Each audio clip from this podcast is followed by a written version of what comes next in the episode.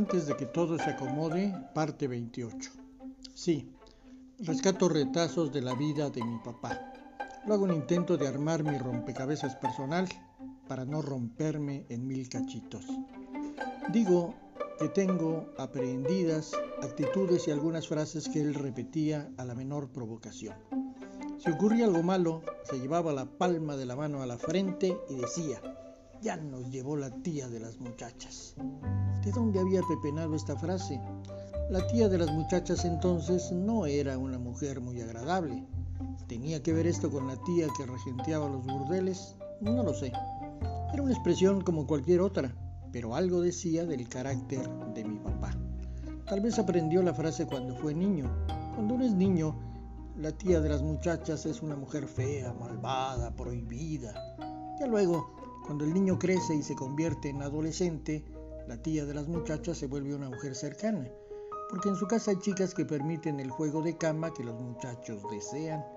Mi papá, ya de grande, no fue de los hombres que acuden a los burdeles como si hay muchos adultos que lo hacen, no. Mi papá siempre se detuvo ante las tentaciones. Cuando ya vivíamos en la casa que construyó, una chica de no malos bigotes llegaba a la oficina, se sentaba sobre el escritorio y subía las piernas, en una evidente seducción. Mi papá se sonrojaba tantito, se levantaba y con cualquier pretexto abandonaba la oficina. La chica se bajaba del escritorio y se iba. Otra de las frases de mi papá era dejar de comer por haber comido. Había ocasiones donde mi mamá llamaba a comer y mi papá como pajarito, pispeaba la comida. Ya había comido antes algún antojo, ya estaba saciada su hambre. Y si de hambre hablamos, a mi papá no le molestaba que la sirvienta o mi mamá dejaran quemar tantito el arroz. No. Él pedía que con un cucharón, como si fuera pala, barrieran el fondo de la sartén. Según la RAE, sartenes de género femenino, y le sirvieran los arrocitos quemados.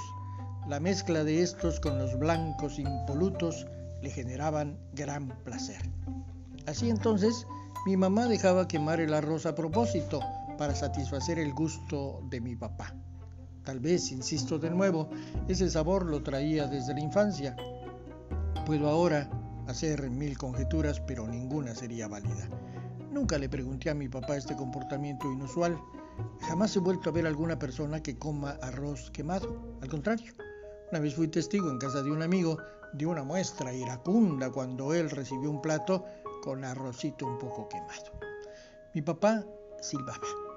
Cuando hacía alguna actividad, con las mangas de la camisa arremangadas, silbaba.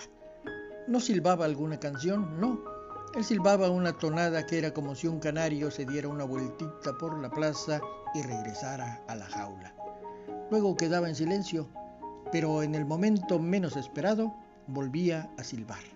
Sí, a mi mamá y a mí nos llamaba en casa a través de un silbido, uno especial para ella y uno especial para mí.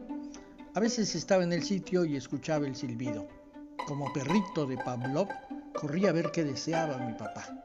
En Comitán, en esos tiempos, años 60, los amigos también se silbaban, no se chiflaban.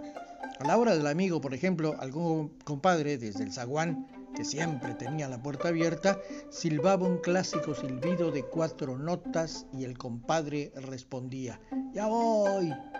Ahora ya no es común los, los silbidos, fueron sustituidos por claxonazos o por mensajes por WhatsApp. Ya, en casa no tengo el silbido de mi padre que me llame a su lado. Ya todo está enterrado. Si algo caracterizó a mi papá fue la camisa arremangada y el uso del chaleco. Sé que esto último lo pepenó en la ciudad de su nacimiento, San Cristóbal de las Casas es una ciudad con clima frío. Por eso, muchos coletos usan saco o en días más benignos, chaleco. ¿Y la camisa arremangada? Desde niño se acostumbró al trabajo. Lució con elegancia el traje, pero el traje de todos los días de su vida fue ese traje liviano, la camisa en mangas. Siempre que releo la obra de uno de mis escritores favoritos, Julio Cortázar, recuerdo que siempre escribió en mangas de camisa. Era integrante del mismo club de mi papá.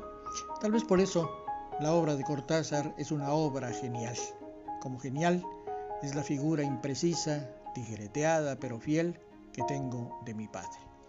Una de sus nietas lo define como su caballero de los ojos hermosos, porque mi papá no solo tenía los ojos verdes, tenía la calma de los bosques llenos de árboles con juncia y orquídeas. Sí, mirada limpia, honesta, tranquila, vuelo de colibrí.